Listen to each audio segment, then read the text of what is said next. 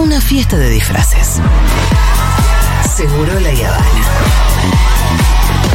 Por equipos, individual, con pelota, con los pies, con las manos, sobre pasto, pileta, en colchoneta o en cemento. No importa cómo ni dónde. Si es deporte, nos lo cuenta Santi Lucía.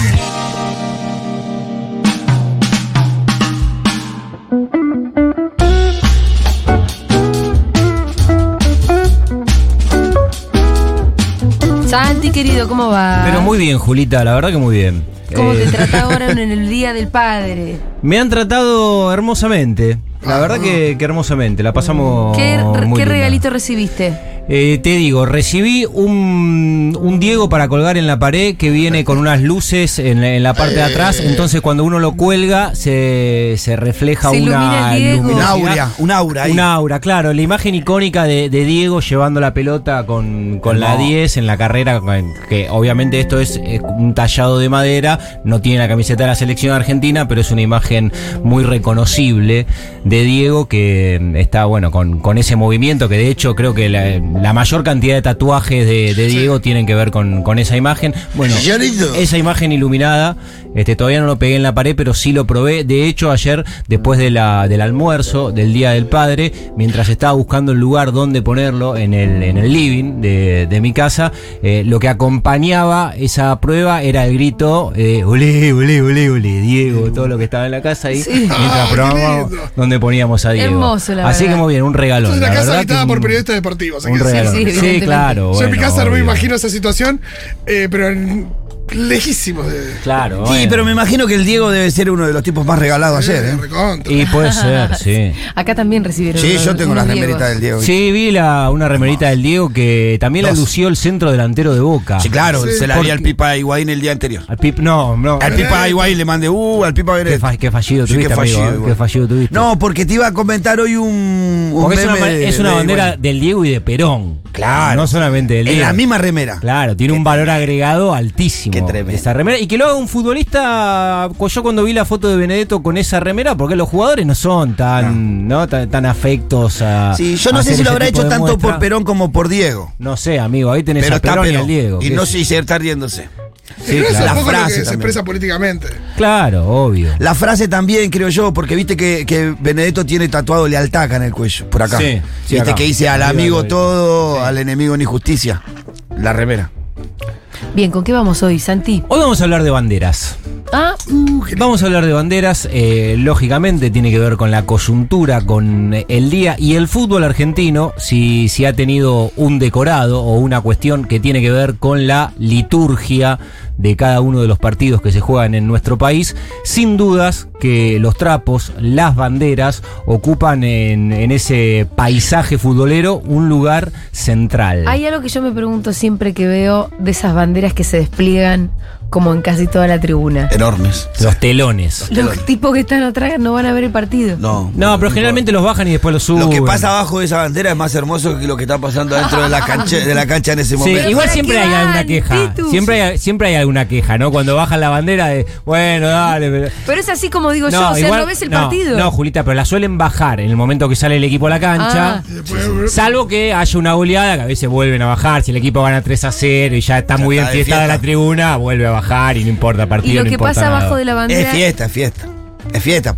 Los que estamos bajo la bandera saben que todas las cámaras están ahí. Sí, claro. Hay que hacer fiesta. Sí, obvio. Y, y la verdad que fue un fenómeno finales de los 90 que empezaron Sí, a aparecer sí, eh, lo los telones que, que- que cubrían toda la tribuna. Uno de los telones de Boca nos regaló el Diego, quedaron. justo de. Claro, exactamente. Uno de los telones más grandes que creo que eh, podrán imitarlo, pero jamás igualarlo. Sí, una hermosa bandera Hermosa de Boca. bandera. Una hermosísima bandera de Boca. Así que invitamos a los que vayan, mientras vayamos hablando de banderas, si alguno tiene su bandera preferida, puede decir cuál es, porque hay muchísimas. Yo estuve buscando, eh, no algunas historias, sino algunas banderas que me llamaron la atención, que algunas le voy a dar al- algún tipo de contexto porque lo necesita, y otras no, pero a nosotros también, yendo a laburar hace más de 20 años a las canchas, siempre te colgás mirando la bandera, fundamentalmente cuando vas mucho tiempo antes, ¿no? Y, y encontrás cierta genialidad. Yo de las legendarias pienso en la de Ferro. No, bueno, vamos a hablar de esa. Vamos a hablar de, de la de Ferro y vamos a empezar por ahí, eh, por la que trae, ¿Qué tiene de por la que trae Rolo. 28 de marzo de 1999. Acá voy, a- voy a hacer un, el, el primer asterisco de la columna. Muchas de estas banderas, a las que le vamos a dar contexto, tienen que ver con la etapa eh, previa a las redes sociales. Con esto que quiero Claro. decir que muchas cuestiones que después fueron apareciendo como meme o como frases en Twitter que se, que se replican y demás, este, antes sin esa herramienta que no existía, cuando había que descansar a la otra hinchada Frase en o cargar, era frase en un trapo, Claro. en, en una bandera. Claro. O cuando también había algo importante para decir, no, no es así un flyer, iba y se colgaba una bandera. No tenías un tweet. No, y el 28 de marzo del 99, Ferro jugaba contra Belgrano de Córdoba por el torneo clausura. Venía de tres derrotas consecutivas, Ferro. Había perdido 3 a 0 con Boca, 1 a 0 con Gimnasia y 1 a 0 con Huracán. En ese partido, un hincha de Ferro, enojado por el momento en el que estaba viviendo el equipo, escribió en una bandera que era bastante grande y que fue bastante famosa, por eso también la recuerda Rolo, porque en, el, en, el, en, en todo el alambre de, de un sector solamente había una bandera, que tenía una buena proporción y dos palabras y un número. Solamente. La bandera decía, hagan un gol. y la colgaron en el alambre. No sirvió demasiado, no sirvió demasiado. Ah, aparte estaba hecha, pero con. La bande- sí, sí, Sí, sí, igual quedó en la historia. Quedó en la historia, una bandera muy recordada. ¿Hace Eh, cuánto no hacía un gol ferro para que este muchacho Hacía tuviera un tres pedido partidos, desde que tan empezó el humilde? campeonato, tres partidos. Igual tuvo muchísimo sin hacer. Claro, pero después no es que la bandera con la bandera quebró el. No, después Ferro, le si- en los próximos cinco partidos que jugó Ferro, Ni un gol. los empató 0 a 0, Ay, todos.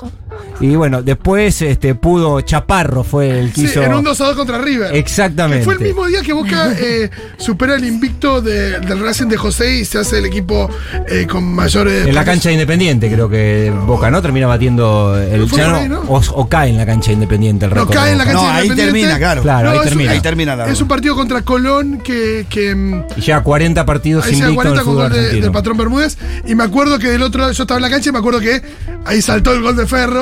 Claro. Hizo un gol chaparro y que Ferro nada, destapó la canilla porque hizo dos goles ese día. Porque el día que se inauguró la bandera, que fue ese 28 de marzo del 99, se colgó y después la bandera siguió apareciendo, hasta que Ferro hizo un gol. Claro, O sea, claro. Acá no- hay 875 minutos sin goles.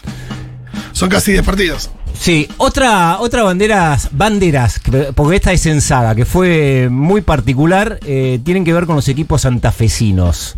Eh, y también hay que darle cierto contexto. Esto fue en marzo de 2003. Irak fue invadida por Estados Unidos. El, el motivo de aquella invasión tenía que ver con la búsqueda de Chicago. No. Ah, ¿no? Esta bandera es de Colón, la, Ah. la primera a la que voy a hacer referencia. Le, le estoy haciendo mucho esfuerzo para ver qué tiene que ver el contexto de la no, guerra. hay Sí. una de Chicago que no sé si la tenés vos ahí, pero es tremenda. Sí, no, ahora me la vas a contar. Eh. Ahora me la vas a contar. Y bueno, por, el- por este en 2003, marzo, Irak va a buscar eh, mm, Estados Unidos va a buscar el petróleo. petróleo a Irak. Invade Estados Unidos a, a Irak con esa intención.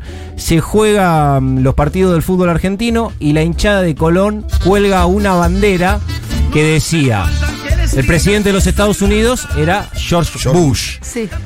aparece una bandera que decía Bush, dos puntos. En la cancha de Unión hay petróleo. Tremenda bandera. Y lo que sucede es que eso fue en marzo de 2003. En abril de ese año hay una inundación que fue una catástrofe meteorológica que sufre la, mm, la ciudad de Santa Fe, particularmente una de las inundaciones más recordadas en la capital santafesina. Y una de las imágenes que quedó en el recuerdo es la cancha de Colón de Santa Fe con una cantidad de agua que llegaba casi a la altura del travesaño. Una pileta. No, pero tremenda, Julia. Este, y es una imagen que quedó mucho en el recuerdo porque también dio vueltas absolutamente. La hinchada de Colón le había colgado aquella bandera a la gente de Unión. La De- del petróleo. La del petróleo. Y después de aquella inundación y de aquellas imágenes, apareció en la cancha de Unión, puesta por la gente del Tatengue, los hinchas de Unión, dedicada para Colón, una bandera que decía Bush, dos puntos, en la cancha de Colón hay agua. Claro, también otro de los recursos, ¿no? Perseguidos por la potencia. Absolutamente. Acá hay una que sé que al Pitu no le va a gustar, la voy a dejar para más tarde, que le tengo que dar ya sé. contexto. No, y bueno, bueno. pero tiene La que negra, aparecer. la negra. Sí, claro, No. por- porque es muy Sí, famosa. Voy a, voy a dar algunas sin contexto ahora, pero que encontré y nada. Acá está y- la bandera de Chicago que podría hacer referencia, pero no se ve la leyenda que dice abajo. Uh, tremenda, tremenda. Sí, recuerdo Ah. eso. Recuerdo. Este, una bandera de, de Platense que fue muy, eh, muy famosa también, que decía traigan copas que vino sobra, que era una respuesta a una bandera también muy conocida de la gente independiente, que en realidad la leyenda era al revés, traigan vino que es copas sobran por lo ganador que había sido Sí. independiente de los 80. Bueno, lo dio vuelta a la gente de Platense. Hay una muy recordada que mm, me acuerdo que lo hablamos en, en aquel seguro, la Argentina Mundial 2014, que había una bandera muy grande, a mí de las que más me llamó la atención en aquella Copa del Mundo, que decía, una bandera, insisto, eh, extensa, que decía, brindo por la victoria, por el empate, puntos suspensivos. Y por el fracaso, por las dudas, traje faso. Pero no sabe Está lo muy que- bien. Esa no poesía. sabe lo que es el Está trapo. muy bien. Pero gigante. Está gi- muy bien. Gigante esa bandera. Hay otra muy linda en esa. Una te- filosofía de vida en Sí, esa filosofía, poesía, todo. Absolutamente. Este, hay otra también. Pero es, es por la canción de Calamaro, ¿no? Sí, claro, Ah, sí, por la sí, canción de Calamaro. Brindo por la mujer se llama la canción, sí, ¿no?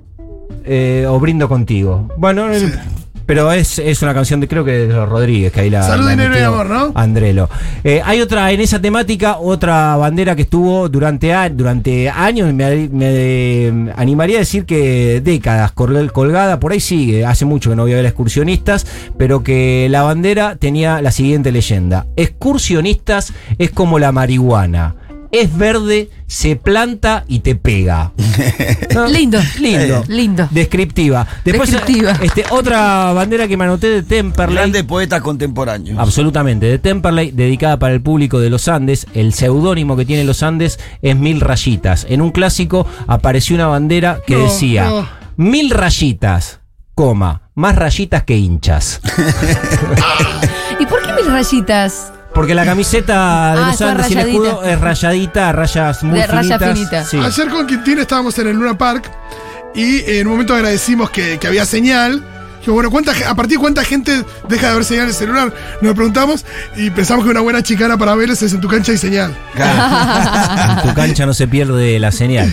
Este, mm, algunas banderas que, que sí tienen contexto de una muy conocida, de las más eh, afamadas, eh, vinculadas al seleccionado argentino de fútbol, año 2010, el seleccionado argentino Sí. que dirigía a Diego, Ar- Diego Armando Maradona. Es hermosa, es Sí, durante las eliminatorias eh, había tenido Pobre, un, periodo complejo. Diego sí. probó muchísimos jugadores en su etapa como entrenador, eh, muchísimos, más Hasta de que tuvo un sueño y Sí, soñó bueno, con uno. claro. No, igual rarísimo, preguntarle al Pupi Zanetti por Bueno, sueño. deje que cuente la historia, viejo. Estamos haciendo del entre. Más de 100, más de 100 jugadores fueron convocados por Diego a, a la selección y había, como siempre, Julia, en la previa al Mundial, una expectativa enorme para ver cuál era la lista definitiva de 23 convocados por, por Diego. ¿Cómo le estaba yendo al Inter en esa época?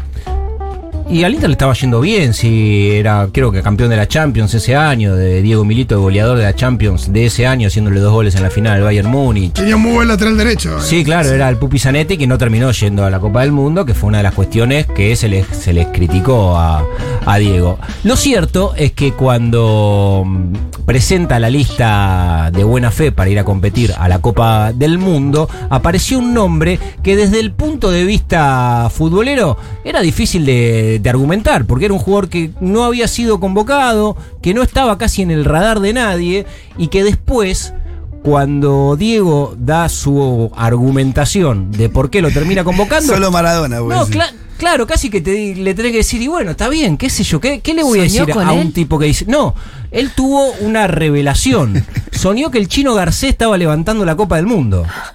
Y lo contó. Dijo, o sea, el chabón flasheó con esa. Pero qué tan buen jugador era. Era, García. era un buen jugador de primera, muchos años en Estaba en. Colón en ese momento. Pero no daba que lo llevaran No, a jugar Era, como no. un montón. En Era- el puesto de él había 45 adelante y jugaban mucho mejor. Ah, bueno. Así te digo. Entonces, 45 un jugadores mejores que él había. Claro, era como muchísimo. Nadie lo pedía, no, no era algo que. Lo de- Pero, lo de. Rolo no fue casual porque Javier Zanetti, quizás el mejor lateral derecho de, en ese, quedó del mundo del fútbol, se, Se- quedó afuera. Y el chino García era lateral derecho? Claro, Ah, compartía posición. Pudo haber sido un lugar para el Chile, para Zanetti. Finalmente fue para Garcé porque el Diego la flayó. Y vayamos a la bandera. claro, entonces en la despedida, como siempre se hace, Hermoso. El ingenio argentino es como algo que está allá arriba. se despide a la selección, aparece una bandera en el Monumental, muy grande, desplegada creo que de la San Martín fue hacia abajo, un trapo grande, con la bandera argentina, en la que se leían también tres palabras. Garcé trae alfajores. Porque todos sabían que iba a Te ir. llevaron a pasear. Y- y de- y de te hecho, de hubo- hubo- es muy grande la bandera como para que. Para un chiste. Sí. Pero fue su- palabras Igual ah, estamos hablando a, a 12 años de eso estamos Y hablando. nos estábamos riendo porque era No, verdad. claro, claro. Termina estando justificado. Y, Se transforma y en de, folclore. y de hecho en ese mundial hay dos jugadores que no tienen actividad. Uno es el tercer arquero, que casi nunca tiene actividad, Sí. que fue Diego Pozo, y el otro Garcé. El resto no de los entró jugadores nunca. no entró nunca, Nah. ni un minuto. El resto de los jugadores En ese mundial no volvimos de toque, ¿no? No, no, perdimos con Alemania. 4-0 con Oh. Alemania. Nos equivocamos en el El día lateral. que me fui a llorar al auto, Julita no te comas la Ah, partido. sí, sí, sí. Sí. Se fue a Bueno, llorar al auto, Fito. Justamente teníamos un quilombo en el lateral. Bueno, entre otras. Entre otros- eh, pero ahí otros yo creo que tuvo- No, pero ter- terminó jugando también. Tamendi También jugó cuatro. jugando ahí que podía haber jugado Zanetti. Sí. Eh, voy a ir ahora al año 2005. Vamos a bardear un poco a Boca, dale. Ahora vamos a bardear a Boca. No Antes hay, de- no hay bandera. Sí, hay, hay una que es tremenda. Eh, Hay una que es tremenda. Eh, vamos a ir al 2005. Es un año en el que perdió la vida Norberto Napolitano. Es un año en el que había fallecido también cerca de la, de la muerte de Papo el Papa Juan Pablo II. En esa época, con la muerte del Papa y la muerte de Papo, Papa y Papo. el técnico de Lanús era Néstor Gorosito, apodado Pipo. Eh, no le venía yendo bien eh, al Granate en la conducción de Pipo y apareció una bandera colgada en el alambre de Lanús que decía lo siguiente: Se fue el Papa, se fue Papo, ándate Pipo. Así que cacofónicamente, eh, la verdad que quedaba muy bien. Vamos a ir ahora a algo que seguramente Pitu va a tener este, algo para decir, pero La bueno, esto negra. ha pasado porque se lo siguen, claro. Bandera negra, dice Pitu, y ya el hincha de boca sabe de lo que estamos hablando.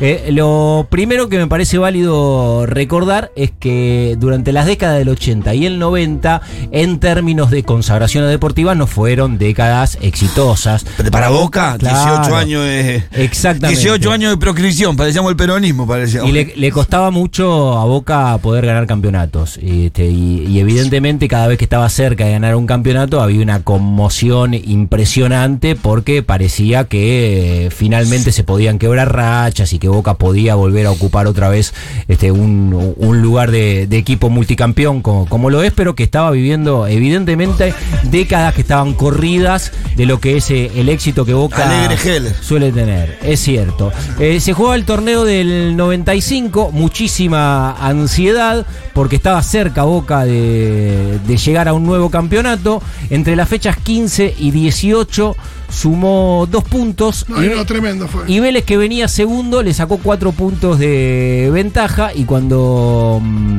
eh, y faltaba una jornada para, para que termine el campeonato, le termina Vélez ganándole el título que Boca parecía que evidentemente lo tenía desde el punto de vista deportivo ba- bastante próximo y cercano a ganarlo. Boca El- con Maradona. Claro, exactamente, el Boca de Maradona en el 95. Eh, ustedes son los que nos cagaron. Sí, en la cancha de Vélez, un. el Racing le ganó 1-0 con un gol de Piojo López. en la ¿No fue despedida 6 del a Piojo. 4? No, creo que fue el campeonato anterior. eh, ¿No fue el, el el este. campeonato del quilombo en la cancha de Vélez? Cuando lo echan a Maradona. Sí, que ese creo que sí. Yo estaba en la cancha de la tribuna de Vélez, estaba encima ese- qué espanto Sí. esos partidos. ¿Por qué te metiste en la Porque tribuna? mi tío era de Vélez y me dijo, vamos, me pero a la de. Vélez. Y fui a la de Vélez. El 16 de diciembre de ese año, Boca recibe a Deportivo Español, ya sin chance, porque el campeonato se lo había ganado Vélez, y los hinchas colgaron una bandera negra con una frase en blanco que decía gracias por el campeonato. Esa bandera negra que colgó la, eh, el público de Boca, me imagino que eh, también con, con la autorización de, de la hinchada de Boca, este, quedó reflejada en el, en el imaginario del resto de las, de las hinchadas que no se la perdonaron nunca. Y el tema de colgar banderas negras es una agresión que recibe la hinchada de Boca en forma permanente, inclusive hasta el Sí, día de hoy. una hinchada que le duele mucho porque se vanagloria de no putear sus jugadores. Entonces que de repente te resalten, sí, vos puteaste jugadores, pusiste una bandera negra, al equipo que tenía Maradona, tenía Canigia, tenía un equipazo que hacemos. Sí, claro, Perdón, tremendo. em, no entendí la historia. Boca había perdido el torneo, lo venía, venía puntero, venía puntero, venía puntero a partir de la fecha 15, de 19 empieza a ir muy mal. Ahí estoy chequeando, es cuando perdió 6 a 4 con Racing. Con Racing, ah, bien. Se come 6 se come seis con Racing, eh, después pierde con Estudiantes, ya queda sin chances. Y la última fecha de local, cuelga una bandera negra, irónica. La diciendo, hinchada le cuelga hinchada a los de Boca. A los jugadores, claro. Gracias por el campeonato, como diciendo. Gracias de nada. Claro. Exacto. Exactamente, pero bueno, eso como bien decía el Pitu, por O sea, la es una impronta irónica que, y agresiva. absolutamente. Por la impronta que tiene el público de Boca, por todo lo que Ot- Otros cuando se enojan con el equipo te prenden fuego la cancha, hacen un montón de otras cosas que nosotros Sí. nada, te colgamos una bandera negra. Bueno, con eso ahora estamos. a ese equipo que está haciendo referencia el Pitu, hay una historia también que tiene que ver con una bandera. ¿Quién prendió fuego una cancha? Ahora se fue a la vez. eh, uno que se fue a la vez. Marcelo Gallardo es para muchos eh, quizás el ídolo más grande de la historia de River, por lo que hizo como entrenador en este periodo, también por lo que hizo como futbolista, el Marcelo, Gall- Marcelo Gallardo, además surgido, formado, constituido como futbolista. Sí, le fue mejor como técnico como futbolista, me parece, ¿no? Sí, pero como jugador, eh, Eh, fue un gran llegó, jugador. llegó a ser el día de la selección, Sí, claro. en- entre otras cosas. A comienzo del 2006, Gallardo todavía era futbolista y el entrenador del equipo era Reinaldo Carlos Mostaza Merlo. Gallardo no tenía una buena relación con Merlo, todo lo contrario. eh, lo encaró en una concentración en Mar del Plata durante una pretemporada y le dijo algo que en ese momento Gallardo como líder de, grupo pensaba todo el plantel, que no estaba de acuerdo con el modo de juego que tenía el equipo, con la estrategia, con cómo planteaba los partidos Mostaza Merlo y quien fue a encararlo fue justamente el muñeco Gallardo. Esta historia trasciende, tiene un problema público porque después declara Mostaza contra Marcelo Gallardo y algunos de sus jugadores. ¿Cómo termina la historia? Con Mostaza Merlo renunciando en River y quien lo reemplaza es eh, Daniel Alberto Pasarela, que en ese momento, además Pasarela, era el padrino de uno de los hijos de Gallardo. Bueno, es el padrino de uno de los hijos de Gallardo, eh, Nahuel. Entonces... ¿Gallardo que no se acuerda de los nombres de los hijos? Sí, Sí. el mismo. Una vez le pasa sea Exactamente. que- Qué feo que te pase. bueno. Era el padrino, andás a saber cuál. Eh, Entonces, claro, la historia es así. Gallardo va a hacerle un planteo a Mostaza como diciendo, mira, con lo que vos hacés con el equipo está todo mal. Nosotros no estamos de acuerdo, se arma un quilombo público. Se va el Mostaza. Medio- se va Mostaza y el que asume Pasarela. es el padrino, Padrino. de uno de los hijos de Gallardo. Bueno, se empieza a hablar de un golpe de estado del muñeco Gallardo. La hinchada de River en ese momento visita al plantel para ir a hacer la recaudación que habitualmente hacía. Uno de los que públicamente expone el tema de que les iban a pedir plata y que no iban a poner es Marcelo Gallardo. En el medio toda la historia de la salida de Mostaza. Y el 17 de abril de ese año, 17 de abril de 2006, es muy impresionante viendo la historia hoy. No, claro. Aparece una bandera colgada en el Estadio Monumental, una bandera grande, no una banderita No, pedorra, no. un banderón que colgó la gente de River, ¿eh? la No, no, hinchada aparte, ahí a donde está la de borracho del tablón. donde ¿no? está la, sí, Y muy explícita. dedicada a Marcelo Gallardo, que decía, muñeco Gallardo, ortiva y golpista. Muy, sí, traducímelo, negro. Ortiga y golpista me encanta. Tremendo. Este, Esos mensajes subliminales que a veces te manda la gente. Me encanta lo de Ortiva, es muy gracioso. sí, y bueno, otra de las banderas también que, que tiene Pero porque los borrachos estaban con, con mostaza. Nah, Sí, si le daba la guita, si no se paraban de mano y le daba la guita, no pasaba nada. Pero bueno. Probablemente, pero bueno, en el medio había tenido ese escándalo con Mostaza, que fue uno de los jugadores eh, gloriosos de, de River, de los que más presencia tuvo con la camiseta, y en esa pelea quedó eh, en ese lugar Marcelo Gallardo, eh, cuando ya era ídolo de River como jugador. Bueno, hoy resulta impensado que, inclusive en, en cualquier conflicto, que llegue esa calificación para Gallardo, pero que en ese momento se la dieron. Después hubo otra bandera también que fue muy famosa, que tiene que ver con, con Independiente de Avellaneda, porque en el 2011, cuando River pierde la, la categoría, se convierte en el tercer equipo de los denominados grandes en irse a la B. Se había ido San Lorenzo, se había ido Racing y en el 2011 pierde la categoría River. Independiente ya en ese momento estaba complicado con, con el descenso. Cuando River se va a la B, el rojo le estaba peleando. No lo tenía tan cerca, pero lo estaba peleando la posibilidad de mantenerse en primera o no. Y aparece una bandera también muy grande, colgada en una de las tribunas de Independiente, que decía, los grandes nunca descienden. Esa bandera era un mensaje... No obvio- desciende, no era no desciende, los grandes no descienden. no, los grandes nunca, Nunca descienden. Descienden. Una bandera dedicada, obviamente, a River que había perdido la categoría. El típico no escupa para arriba, ¿no? Exactamente. ¿Qué pasa? A la siguiente temporada, Independiente se va a la B y esa bandera fue Y ahí objeto. el único que pudo sacar esa bandera de boca. El que hoy la puede. Los grandes no descienden, Julián. Los grandes no descienden. Boca. Y a la última bandera que quiero hacer referencia es para un personaje muy admirado, por lo menos por este espacio. Dieguito. Que Claro. sí, también.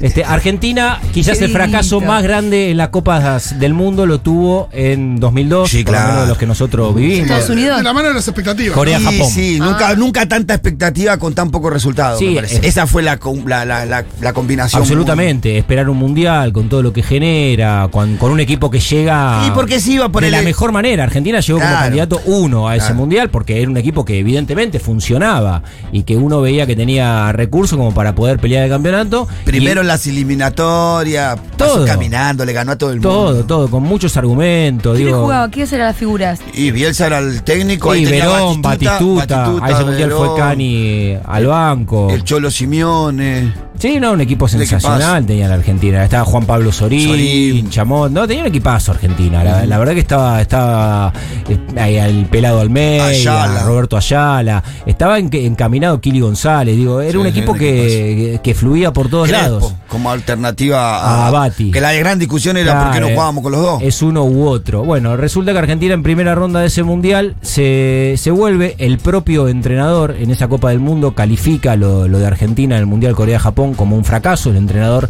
era Marcelo Bielsa y cuando retornan a la Argentina hay una decisión de quien fuera presidente de la Asociación del Fútbol Argentino en ese momento que llama mucho la, atención y creo que, que una- que- en ese momento este, había que estar muy bien parado para decidir que de alguna manera la cara visible de ese fracaso deportivo siguiera al frente del equipo, que era Bielsa. Haber ratificado a Marcelo Bielsa después de uno de los golpes más duros en la historia del fútbol argentino era una decisión fuerte. Bueno, eso lo hizo Julio Grondona y cuando Argentina vuelve a jugar como local por eliminatorias en nuestro país, ya pensando en el Mundial de 2006, el primer partido lo juega frente a Chile y aparece una bandera con una frase que después esa frase terminaría siendo inclusive eh, título de algún libro dedicado al personaje Marcelo Bielsa. Ese día apareció una bandera muy grande en el Estadio Monumental que decía Bielsa, dos puntos, el tiempo te dará la razón. Ah, Hermoso.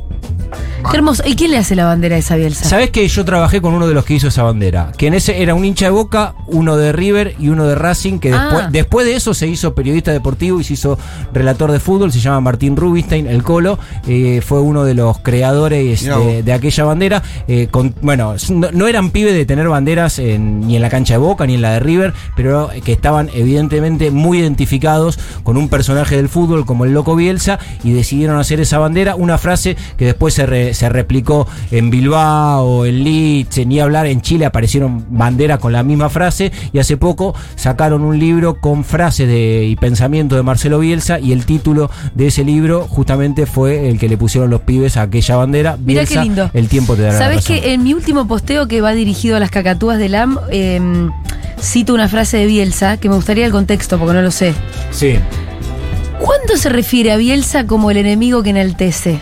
Sí, está haciendo referencia creo que a Eduardo Castiglione, que es un, peri- que es un periodista de Clarín, cuando le dice de manera muy contundente, yo no tengo absolutamente nada que ver eh, con el medio al que usted representa, no estoy de acuerdo con sus principios, eh, eh, ni, ni- ni con lo... O sea, era un chabón que trabajaba en Clarín. Sí, se Eduardo Castiglione. Clarín. Sí, claro, y se refería a él y a, Y a Clarín. Clarín. Sí, sí, y ahí le dice que, que él estar del otro lado de todo lo que expresa ese medio desde el punto de vista de su pensamiento, a él lo, lo Y enaltece. lo hice mirando al escritorio. Sí, sí, sí. Tremendo.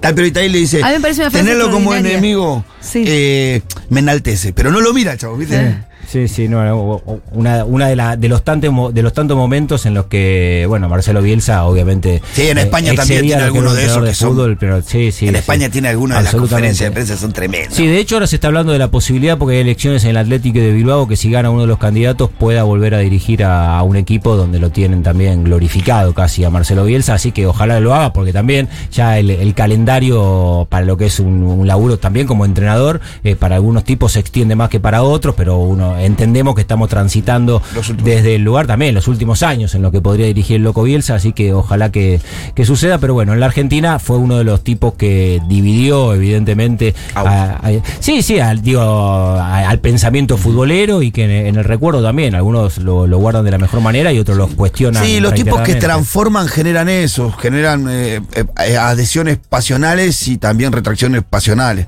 Yo creo que Bielsa vino a cambiar el fútbol en un punto. La, Sí, absolutamente. La filosofía de fútbol. Entonces, aquellos, viste, que los que son más pragmáticos, más eh, se sintieron como, no, este que viene a enseñarnos algo nuevo. Parece que eso, lo- los retractores de Bielsa son los que no lo entienden, me parece. Sí, y aparte con una mirada fundamentalmente vinculada al éxito, donde siempre intentó Bielsa ponerlo en un lugar distinto de esto de la tómbola. Bueno, el que gana sirve, el que pierde es un boludo. Me Claro. parece que, que la, la- El cómo, la el gran, cómo sí, es y- importante. y que la gran disputa de, de Bielsa en cuanto al éxito tuvo que ver con eso, que, que no, no solamente el que sale campeón es, es el que el que hay que, que valorar o, o cargarlo de, de contenidos que, que, que que hay, que hay posturas, que hay situaciones, que hay un montón de, de trabajos que, que acarrean muchísimo más valores que ganar o perder un partido. No, y es muy interesante que la declaración de principios de Bielsa va al punto de, llega al punto de que el tipo decide dirigir equipos que por ahí no pelean por el campeonato. No, eso absolutamente. Porque también podría decir, depende de la liga, ¿no? Y depende de los tiempos de su carrera, pero podría haber dirigido varios equipos